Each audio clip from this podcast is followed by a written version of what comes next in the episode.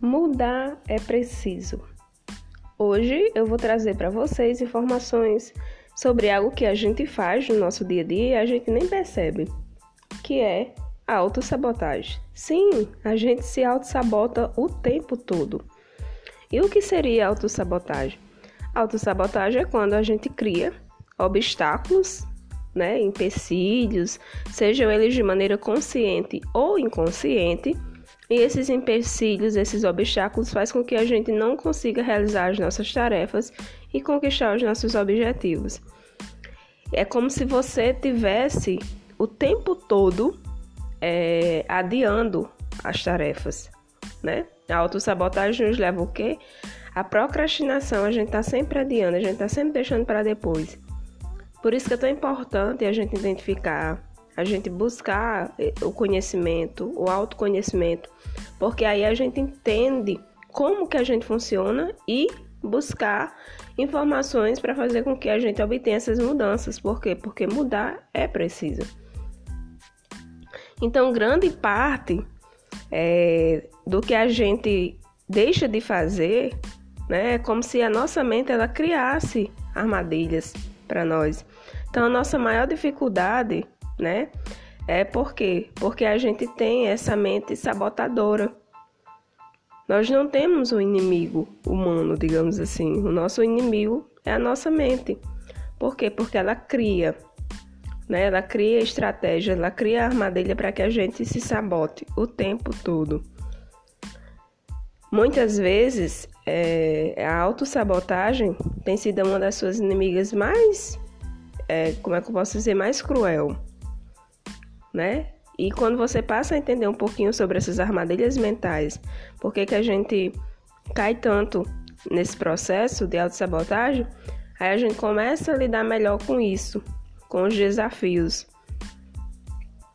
Então, a autossabotagem, né, que está diretamente relacionada com a procrastinação, e aí a procrastinação Talvez a gente passe por a procrastinação por conta de algumas armadilhas mentais. Armadilhas mentais tais como medo, insegurança, às vezes o medo de falhar, né? Medo do que a, de, de que as coisas não ocorram do jeito que a gente desejou.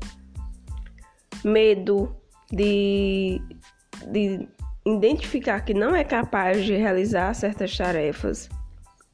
Né? Às vezes a gente também tem dificuldade de manter constância nas coisas que a gente faz, por isso que a mudança não acontece. E tudo isso, né, faz com que a gente tenha mais dificuldade ainda de criar hábitos ou de eliminar hábitos. Às vezes a gente quer criar um hábito positivo, mas às vezes a gente também quer eliminar um hábito negativo e isso também dificulta.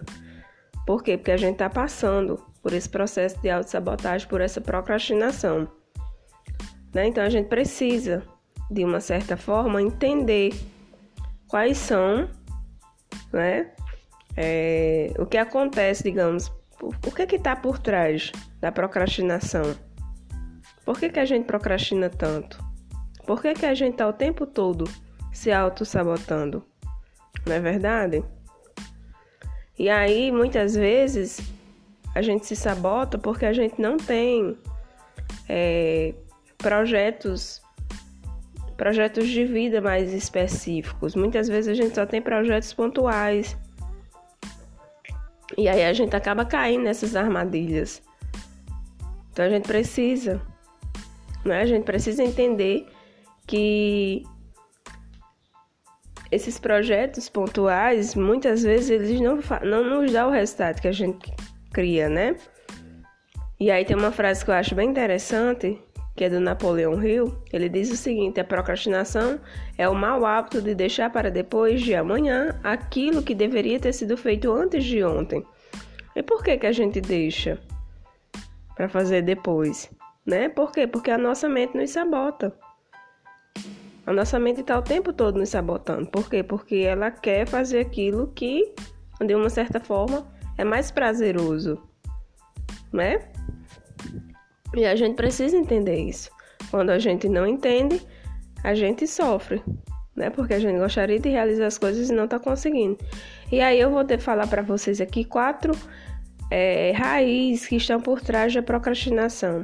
Uma das, uma primeira raiz que eu vou falar para vocês é a, a expectativa em relação ao futuro de modo negativo. Então, quando você tem uma expectativa muito negativa em relação ao futuro, você acaba adiando aquilo que tem para fazer. Né? vou falar de maneira bem resumida. A outra raiz é o seu nível de energia, de engajamento com aquilo que você está fazendo. Às vezes você se empolga muito no início, dispõe muita energia no início, mas depois você já não tem mais tanta empolgação para fazer aquilo, né? Isso também pode estar relacionado com traço de personalidade seu, né? Geralmente as pessoas impulsivas que agem na impulsividade, elas têm esse nível de engajamento logo no início e depois não querem mais fazer. Então é mais um motivo, né, para a gente identificar. E a terceira raiz está é, tá diretamente ligada à primeira, né, que é essa questão da impulsividade. As pessoas é, que começam e terminam algo por impulso, elas têm dificuldade de manter uma constância, né? Então, elas são governadas pelas emoções do momento e depois elas não mantêm essa constância. Então, se ela começou um projeto na empolgação, na emoção do momento, provavelmente ela não vai terminar. E a quarta e última raiz que a gente vai falar sobre a procrastinação é a questão do perfeccionismo, né? O perfeccionismo, ele pode ser, geralmente a gente associa o perfeccionismo a algo positivo, mas ele é negativo quando ele faz com que a gente procrastine. Em que sentido? A gente fica olhando para aquilo que a gente está desenvolvendo e acha que não está bom, que não é suficiente ainda, vamos fazer mais um pouquinho aqui. E aí vai adiando, vai adiando, e aquilo nunca está pronto para terminar. Então você vai é, faz mais um curso. Ah, eu não vou começar a minha transição de carreira agora porque eu tenho mais um curso para fazer. Ah, eu tenho mais aquilo. E vai adiando, vai adiando, porque você nunca olha e vê que está suficiente. Por quê? Por conta do perfeccionismo, né? Tem um perfeccionismo exagerado. Então, o perfeccionista não é que ele não faça, ele até faz. Só que ele tem dificuldade, né, de terminar, de concluir ali. Por quê? Porque ele quer que fique tudo muito perfeito né? Então, às vezes, ele fica paralisado no próprio perfeccionismo. Então, era isso que eu tinha para falar para vocês hoje, né? Sobre essa questão do autoconhecimento que está muito. É, é muito essencial. A gente precisa desse autoconhecimento, a gente precisa entender como é que a gente funciona. E aí, identificou por que, que você procrastina, por que, que você se sabota tanto? Então é interessante. Por isso que quando a gente faz essa análise, né, busca as informações sobre nós mesmos, a gente vai entender por que, que a gente é do jeito que é. Então, gratidão. Tchau.